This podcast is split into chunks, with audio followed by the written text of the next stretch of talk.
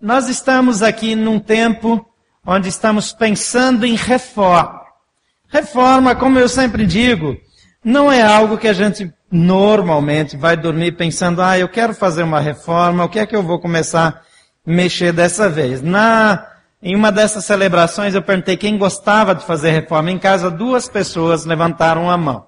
Eu nem dei cartão de psiquiatra nem nada, porque tem pessoas normais que gostam de coisas que outros não gostam. Eu tenho um amigo que ele não consegue parar de fazer algum remendo na casa dele. Então, quando ele termina numa ponta, ele começa numa ponta, ele vai, e a casa dele é muito grande, então ele vai mudando tudo. Quando terminou, ele já tem planos para aquela parte onde ele começou de novo. Não é que deu tempo de danificar, não. É porque ele realmente ama fazer isso. E também tem dinheiro para gastar nessas coisas, né? Então ele vai fazendo sempre, sempre, mas quando nós fazemos um esforço, seja na nossa vida pessoal, seja é, na nossa casa, seja na nossa profissão, se nós não dermos o tempo devido para parar e descansar, nós vamos sofrer e vamos sofrer muito. Quem aqui é muito disciplinado e pelo menos uma vez por semana tira um tempo bem especial para cuidar só de si e descansar de verdade. Levanta a mão. Só vi uma, duas pessoas. Deixa eu pedir de novo. Quem faz isso, fica em pé, por favor. Fica em pé. Levanta, levanta aí. Tenha coragem. Tenha coragem. Uma, duas, três, quatro. Dá uma olhada em volta e fica com vergonha, você que está sentado, e eu também que estou em pé aqui. Parabéns a vocês, podem assentar-se, obrigado. Nós precisamos cuidar porque nós somos vulneráveis aos efeitos do cansaço. E um dos efeitos do cansaço é o desânimo. O desânimo, ele bate na porta até daqueles que ficaram em pé. Mas o problema é que a maioria de nós negligencia nessa área. E fica fácil ver as coisas de um jeito pior uma, duas coisas não vão bem, então nós já dizemos que a vida vai mal, que tudo vai mal, que as coisas não vão bem, que eu tô, daqui a pouco eu vou cair aqui, se eu sumir aqui, aí vocês vêm me socorrer aqui, porque está tudo mexendo aqui, eu estou com medo de tropeçar. É, eu vou andar só para o outro lado aqui, desculpa que o barulho estava chegando aqui no microfone, né? Então, quando você começa a a ver coisas ruins, até um pequeno detalhe ele parece grande. Um pequeno problema ele parece maior. Um desafio parece um obstáculo intransponível. Desânimo bate na porta da maioria das pessoas, cedo ou tarde. Desistimos com facilidade de projetos bons. Quem desistiu de um projeto bom esse ano? Começou alguma coisa e já largou esse ano, era bom, estava motivado, mas já largou. Levanta a mão aí para saber. Pode levantar a mão bem alto, com coragem. Metade do nosso auditório aqui ou mais. Quem desistiu de um projeto bom, que estava animado, motivado nos últimos três anos? Pelo menos um, levanta a mão. Todo mundo. Agora levanta a mão só quem tem problema com mentira e não confessa as fraquezas nós habitualmente desistimos de coisas que não precisaríamos desistir por causa do desânimo. O desânimo chega com facilidade. Algumas pessoas, é verdade, elas são mais é, é, propensas ao desânimo. Isso tem a ver também com temperamento. Algumas pessoas têm uma personalidade mais forte, então essas pessoas enfrentam mais. Agora, nós não podemos depender só da nossa personalidade do nosso temperamento. Nós precisamos enfrentar o fato de que o desânimo bate de vez em quando na nossa porta. E se nós tomarmos a atitude certa, nós podemos superar. Jesus contou uma parábola, uma história, de uma mulher viúva que não desanimou. E ele conta essa parábola justamente para ensinar os discípulos sobre oração. O que, é que oração tem a ver com isso? O desânimo influencia muito na nossa vida de oração. Se você é cristão, mesmo que você não seja um cristão evangélico, um cristão dessa igreja, e até se você não é cristão, mas crê é, de alguma forma em alguma força, em algum ser superior, você crê que existem forças no universo, até quem crê em coisas que para a gente são esquisitas, elas têm um tipo de fé. E às vezes se apegam a isso. Eu já vi gente que não crê em nada, que no momento de uma doença disse: se existe um Deus, eu quero um socorro. Sabe por quê? Porque Deus colocou dentro do ser humano uma percepção de que existe um Deus. Por que que algumas pessoas adoram uma pedra, adoram a natureza, é, é, por que que pessoas, às vezes, indígenas, é, é, adoram uma árvore muito grande, ou o sol, ou a lua? Quem ensinou isso para eles? Existe no homem uma percepção que vem da criação de que Deus existe. E até quem não sabe definir isso bem, tem uma necessidade de se reportar a um ser superior. Esse ser superior, a Bíblia diz que é o Deus Criador de todas as coisas, a quem nós adoramos e servimos. Então, até quem não tem essa crença, sente uma necessidade de buscar, de adorar, de render-se a uma força maior do que a sua compreensão. Agora, Jesus está falando para os discípulos que eles precisam orar. E por que, que ele está dizendo isso? Porque ele estava querendo que eles aprendessem que quando eles têm uma necessidade, ou uma dificuldade, ou um problema, eles orem a Deus, ou orassem a Deus naquela época, e nós devemos continuar fazendo isso hoje, todos os dias, sem desanimar, sem nunca desanimar. E aí ele conta essa história, que não é uma história real, não é um fato que aconteceu, mas é uma ilustração que poderia naturalmente acontecer em qualquer tempo, está registrado em Lucas 18, de 1 a 8. Eu gostaria de ler com vocês. Então Jesus contou aos seus discípulos uma parábola para mostrar-lhes que eles deviam orar sempre e nunca desanimar. Ele disse: Em certa cidade havia um juiz que não temia a Deus nem se importava com os homens. E havia naquela cidade uma viúva que se dirigia continuamente a ele, suplicando-lhe: Faze-me justiça contra o meu adversário. Por algum tempo ele se recusou, mas finalmente disse a si mesmo: Embora eu não tema a Deus e nem me importe com os homens, esta viúva está me aborrecendo. Vou fazer-lhe justiça para que ela não venha a me importunar. E o Senhor continuou: Ouçam o que diz o juiz injusto. Acaso Deus não fará justiça aos seus escolhidos, que clamam a Ele dia e noite? Continuará fazendo-os esperar? Eu lhes digo, Ele lhes fará justiça e depressa. Contudo, o filho do homem, quando o filho do homem vier, encontrará fé na terra? A fé que Jesus está falando é fé em Deus, é fé na resposta de oração, é fé na, naquilo que Deus dá. Entretanto, quem não tem fé não consegue viver bem. Se você não tem fé nas coisas que você faz, eu não estou falando aqui de uma fé espiritual em Deus só. Mas se você não acredita no valor do seu trabalho, você desanima. Se você só vê o seu trabalho como tarefas que você precisa fazer todos os dias, e se eventualmente são as mesmas, então a tendência é desanimar. Se você não vê algo além das suas tarefas diárias, além do seu trabalho, além do seu dia a dia, se não tem algo que o motiva a sair da cama e enfrentar a vida e construir algo, então você provavelmente vai ficar mais desanimado do que os outros. Jesus está dizendo para eles sobre oração, mas os princípios valem para qualquer coisa. Eu preciso decidir não ficar desanimado. E esse é exatamente o primeiro ponto que eu gostaria que você pensasse hoje. Decida enfrentar o desânimo. O versículo primeiro diz que Jesus contou uma parábola acerca é, de, da necessidade de orar sem nunca desanimar. Não desanimar. Eles deviam orar sempre e nunca desanimar.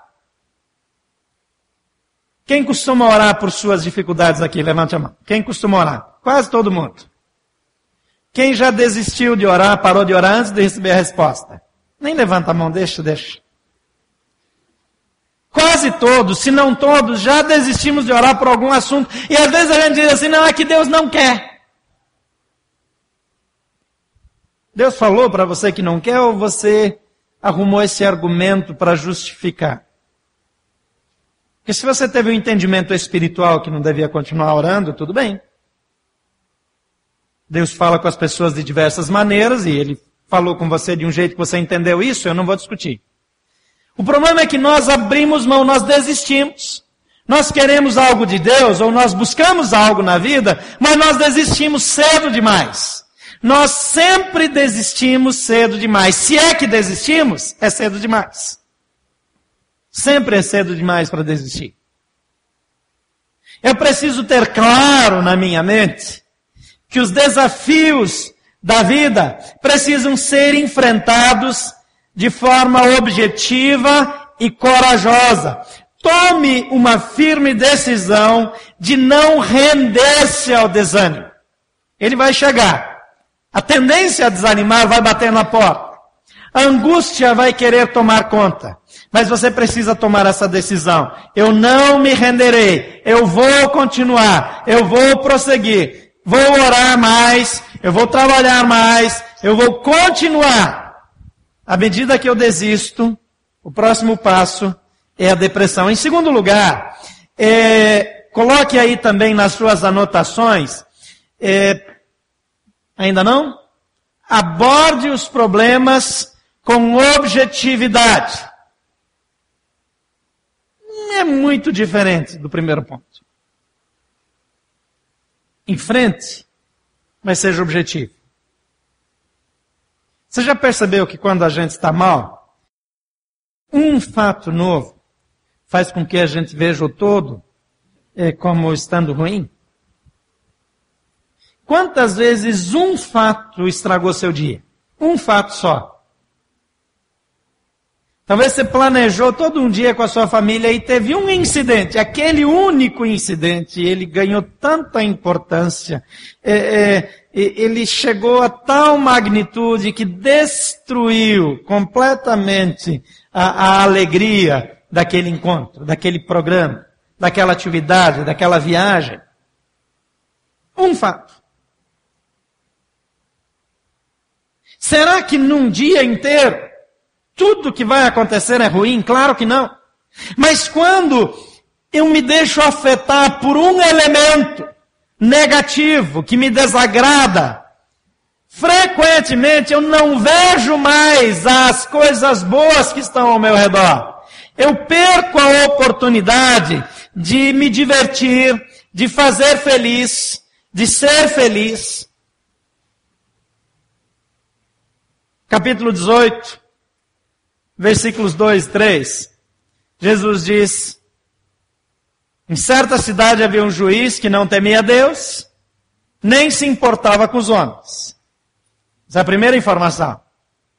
Havia naquela cidade uma viúva que se dirigia a esse juiz, se dirigia a ele continuamente, suplicando-lhe: Faze-me justiça contra o meu adversário. Essa mulher tinha dois problemas pelo menos. Ela era viúva, o que era muito ruim naquela época, eu espero que seja ruim hoje também, né? Se a minha mulher ficar viúva, eu espero que seja um problema para ela. Ah, algumas mulheres estão orando por isso também, né? Parem de orar por esse assunto, por favor. É, mas ah, aquela mulher era viúva. Ela tinha ficado é, sem o apoio, sem a segurança do seu marido numa cultura extremamente machista. Onde os homens é que eram é, os responsáveis por quase tudo que acontecia. Num ambiente desses, a maioria das mulheres que estão aqui hoje à noite nem sobreviveriam. Mulheres determinadas, com habilidade de liderança, com muita responsabilidade. Naquela época, as mulheres se submetiam integralmente em todas as áreas aos homens. Vez por outra aparecia uma mulher que se destacava. Mas essa mulher ficou viúva. Ela está sendo lesada em algum direito por um que é citado aqui como adversário. E a pessoa que tem o poder de fazer justiça é uma pessoa injusta. Então a coisa complicou para ela. Ela ficou viúva, está sendo lesada de alguma maneira, e não tem acesso à justiça porque o juiz é injusto. Não tem mais a quem recorrer. Objetivamente falando, não é que toda a vida dela está em desordem. Essa mulher, ela não senta em casa e começa a chorar. Essa mulher não abre mão dos seus projetos. Ela não desiste dos seus planos. Porque diz assim, aqui que continuamente, dia após dia, ela procurava o juiz e dizia, faça justiça. Me faça justiça. Faça-me justiça. Venha ao meu socorro. Ela não queria saber se ele era injusto. Ela não estava se atendo ao fato de que ele não temia Deus nem aos homens. Ela não está reunindo informações negativas para dizer não adianta ir nesse homem. Ela simplesmente persiste e continua dia após dia batendo na mesma porta. A ponto daquele homem já não tolerar mais ver aquela mulher.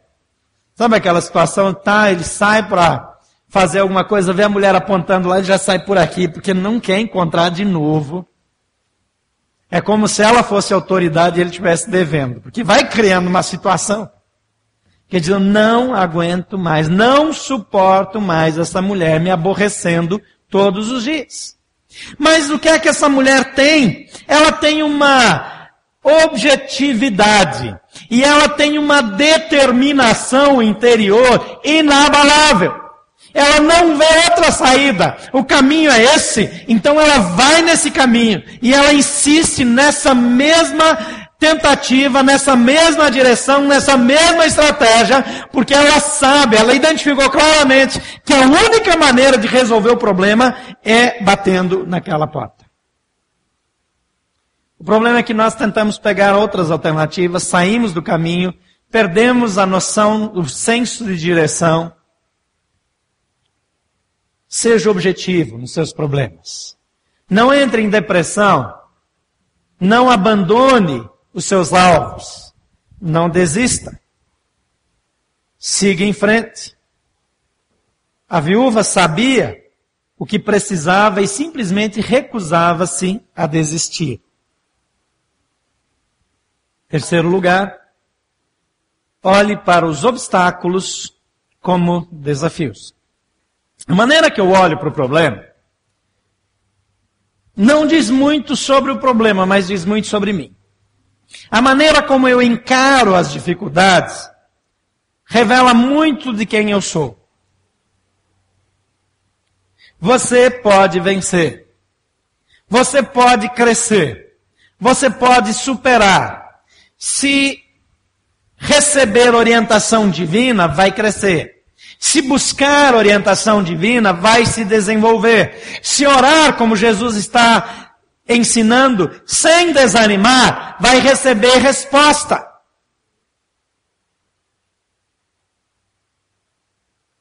Às vezes desistimos de pessoas porque não vemos progresso. Pais desistem de filhos. Filhos desistem de pais.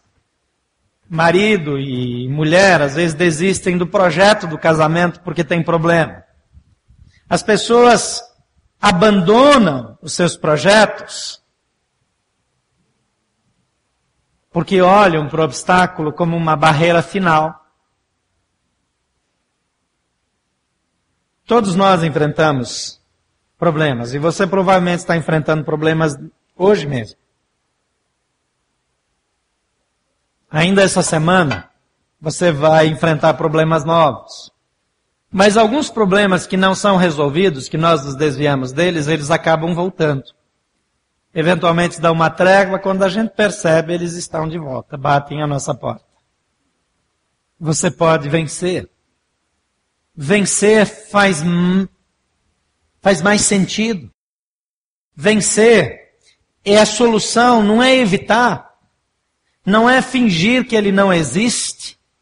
Eu conheço famílias que lidam com problemas por 10, 15, 20, 30 anos e fingem que não tem problema. Fazer de conta que não tem dor não diminui a dor. Fingir que está tudo bem não faz com que esteja bem.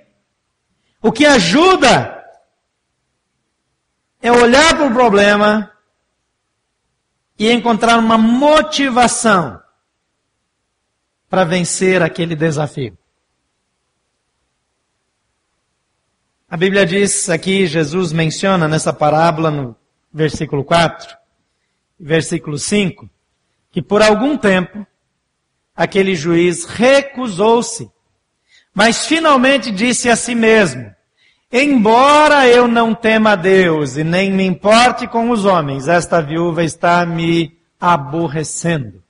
Vou fazer-lhe justiça. Vou fazer-lhe justiça. Dentro da simplicidade dessa parábola, eu vejo aqui uma mulher sem alternativas, sem recursos. Nós temos tantos recursos, tantas alternativas, tantas possibilidades, tanto treinamento, tanta criatividade.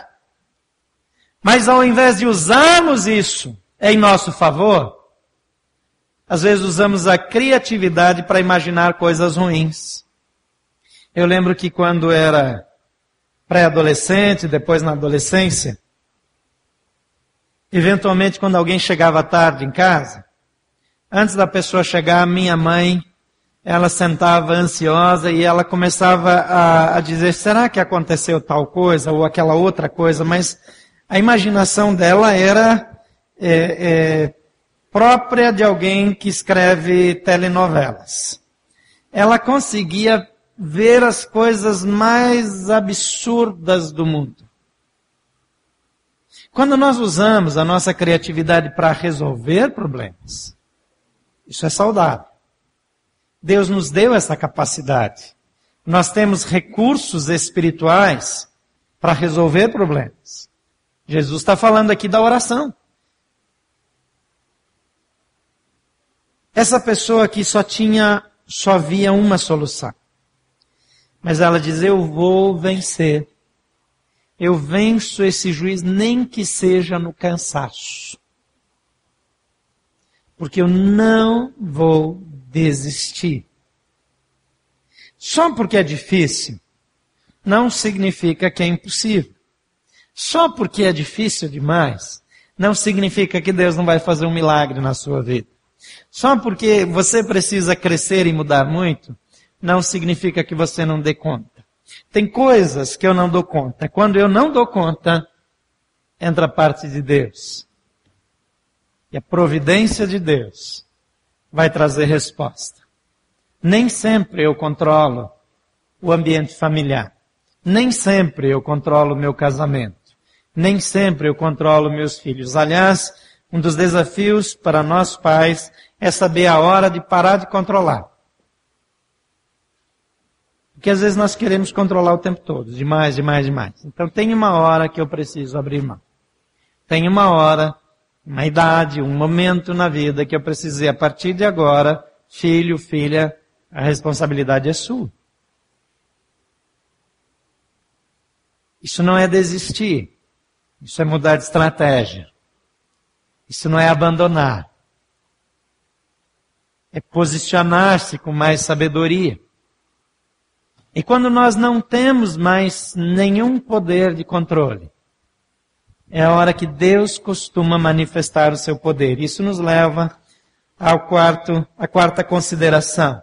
Confie na providência divina.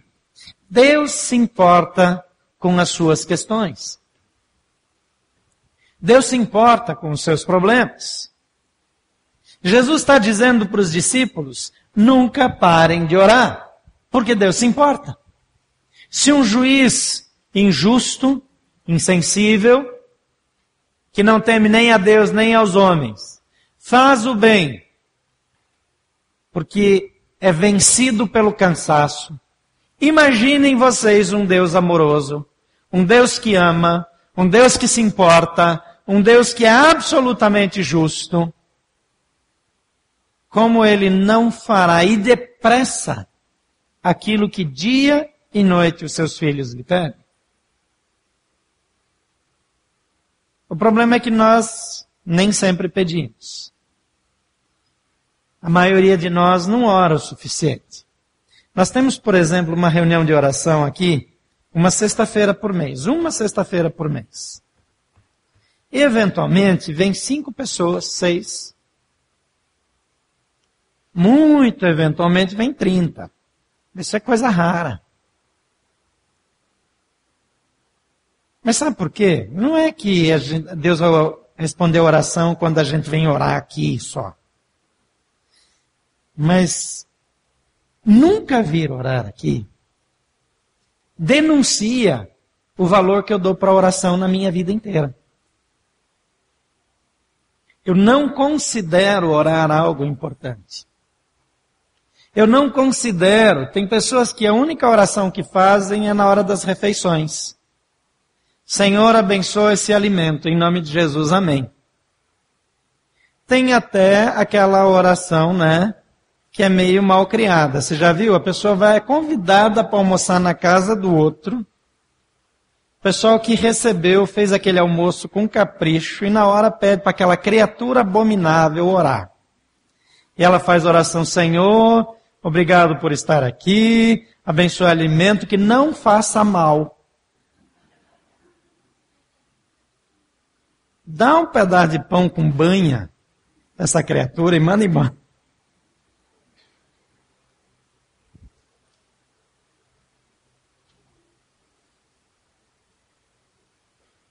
Orar a Deus é buscar em Deus a direção para a minha vida. Orar é buscar a orientação divina, a inspiração para caminhar. No versículo 6 e 7 do capítulo 18, Jesus diz: Ouçam o que diz o juiz injusto. Acaso Deus não fará justiça aos seus escolhidos, que clamam a Ele, quando? Dia e noite. Às vezes a gente faz uma oração muito da sem vergonha e já quer que Deus saia correndo resolver os nossos problemas. Uma oração pela tangente. A gente não tem tempo para tirar para orar. A gente não se dedica a uma vida de oração. A gente nunca abre mão de dormir ou de fazer qualquer coisa para orar, mas a gente quer que Deus faça tudo que a gente quer. Como se ele fosse nosso funcionário. E daquele muito bem pago e muito competente que nos atende imediatamente quando pedimos. Ele diz, não fará justiça, Deus não fará justiça aos seus escolhidos que clamam a Ele dia e noite, continuará fazendo-os esperar?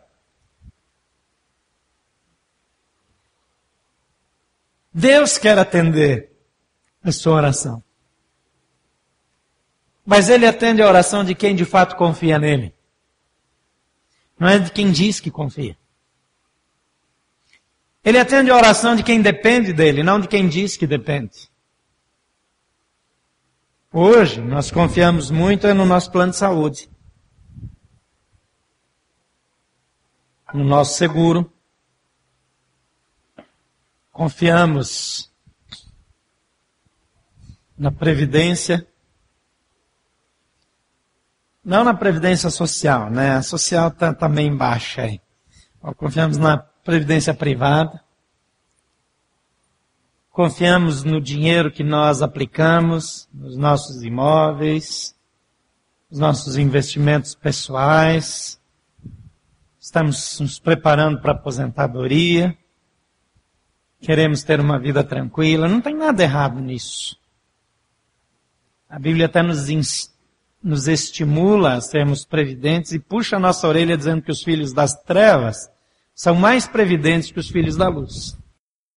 Então nós precisamos cuidar, precisamos planejar, Precisamos viver de maneira organizada, precisamos lembrar que o tempo está passando. Outro dia eu me dei conta que daqui a 15 anos eu terei 60 anos de idade. 60 anos, daqui a 15 aninhos. 15 anos não é nada, passa muito, muito, muito rápido. Meu consolo é que alguns aqui, como Isaías, quando chegar daqui a 15 anos, como Linaldo, já estarão de bengalinha, assim, né? Então, eu vou ganhar tênis do Isaías daqui a 15 anos. Eu vou passar ele. O Lúcio não vai dar para eu vencer daqui a 15 anos. Mas como o Lúcio é bem mais velho, daqui a 20 eu passo o Lúcio. Não sei se eu ainda vou segurar uma raquete daqui a 20 anos. Agora, eu não posso definir a minha vida com base nos meus recursos, nem no meu planejamento. Deus está acima do meu recurso. Deus está acima do meu planejamento. Deus espera que você confie nele. Em Marcos 9, 23, Jesus disse: Tudo é possível aquele que crê. Vamos dizer isso juntos? Tudo é possível aquele que crê. O problema é que nós não cremos. Nós nem oramos como quem crê, nem vivemos como quem crê. Nós vivemos como se dependêssemos de nós mesmos. Jesus Cristo veio a esse mundo porque Deus nos amou. Porque Ele amou você.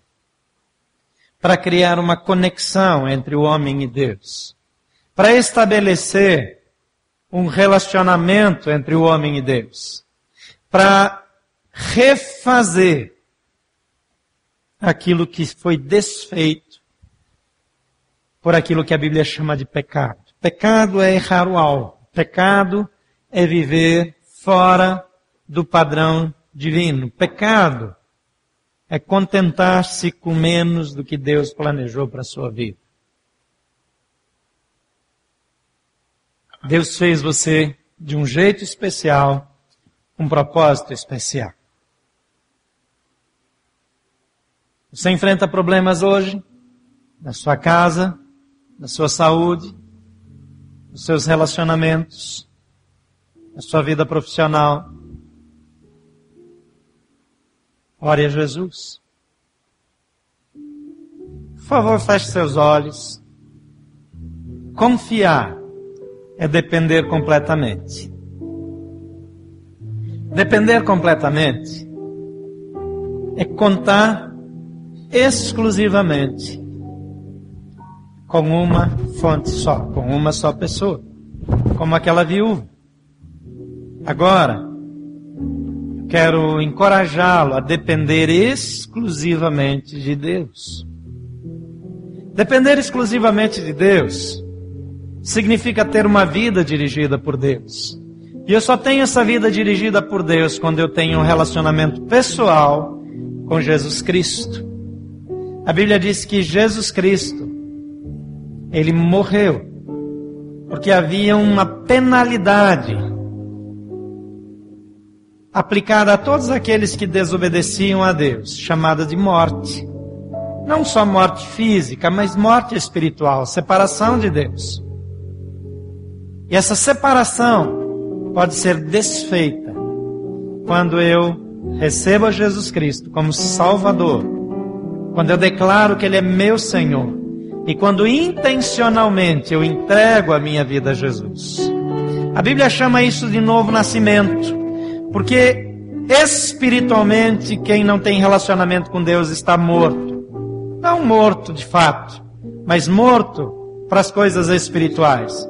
Morto para entender as coisas de Deus. Morto para passar a eternidade com Deus, porque não terá essa oportunidade. Agora, quando nós entregamos a vida para Jesus, quando nós consideramos Jesus Senhor da nossa vida, quando nós cremos que Ele é o Filho de Deus, e nós cremos que Ele nos ama e aceitamos o seu amor, o seu perdão, então Ele é o nosso canal de bênçãos, canal de vida, fonte de transformação. Eu gostaria de orar com você. Talvez você já creia em Jesus. Talvez você já tenha feito uma oração aceitando a Jesus como seu Salvador. Está com problemas? Bata na porta certa, ore a Deus. As coisas estão difíceis, ore a Deus, Ele vai ouvir a sua oração. Já desistiu, já abandonou, mudou de ideia, volte atrás, ore a Deus, insista, Ele vai te atender. Mas se você ainda não recebeu Jesus, você precisa começar dizendo: Jesus, eu creio que tu és o Filho de Deus. Vamos dizer isso juntos? Repita comigo: Senhor Jesus, eu creio que tu és o Filho de Deus, que veio ao mundo por amor a mim, que morreu numa cruz para me reconciliar com Deus. Eu creio que tu és o Salvador e eu declaro que tu és o meu Senhor. Eu escolho servi-lo e obedecê-lo. Entra na minha vida, perdoa os meus pecados, faz novas todas as coisas e ensina-me a viver contigo pelo resto da minha vida. Em nome de Jesus. Eu quero orar por você, fique com seus olhos fechados. Se você quer validar essa oração, dizer eu quero Jesus. Eu quero nascer de novo, eu quero um recomeço, eu quero Jesus na minha vida, no meu coração, nas minhas emoções e também nos meus problemas, não só nos meus problemas, mas também nas minhas alegrias. Eu quero começar de novo com Jesus Cristo. Enquanto eu orar, mantenha uma de suas mãos erguidas. Não é para mim, não é por minha causa. Deus está vendo é entre você e ele, mas mantenha sua mão erguida durante a oração. Você que nos acompanha pela internet, faça a mesma coisa. Ore a Deus, mesmo que esteja sozinho, eventualmente aí no hotel, na sua casa, ore a Deus. Erga sua mão agora, Pai querido. Cada mão erguida aqui nessa noite. Também as mãos erguidas em tantos outros lugares, por pessoas que nos acompanham. São pessoas dizendo: Eu quero Jesus Cristo na minha vida. Eu quero a salvação, eu quero a nova vida. Eu quero recomeçar com Jesus. Papai, o Senhor conhece cada uma dessas pessoas. Batiza-os com teu Espírito. Visita-os de forma sobrenatural. Dá uma nova direção, um recomeço. Papai, que as suas vidas sejam efetivamente marcadas pela tua bênção. Que o Senhor lhes ajude a recomeçar. Livra do desânimo, do cansaço. Que o teu espírito possa dar uma nova percepção de futuro e que possa ajudá-los a caminharem no conhecimento da tua palavra. Toma-os em tuas mãos. Manifesta a tua graça e o teu favor. Em nome de Jesus. Amém.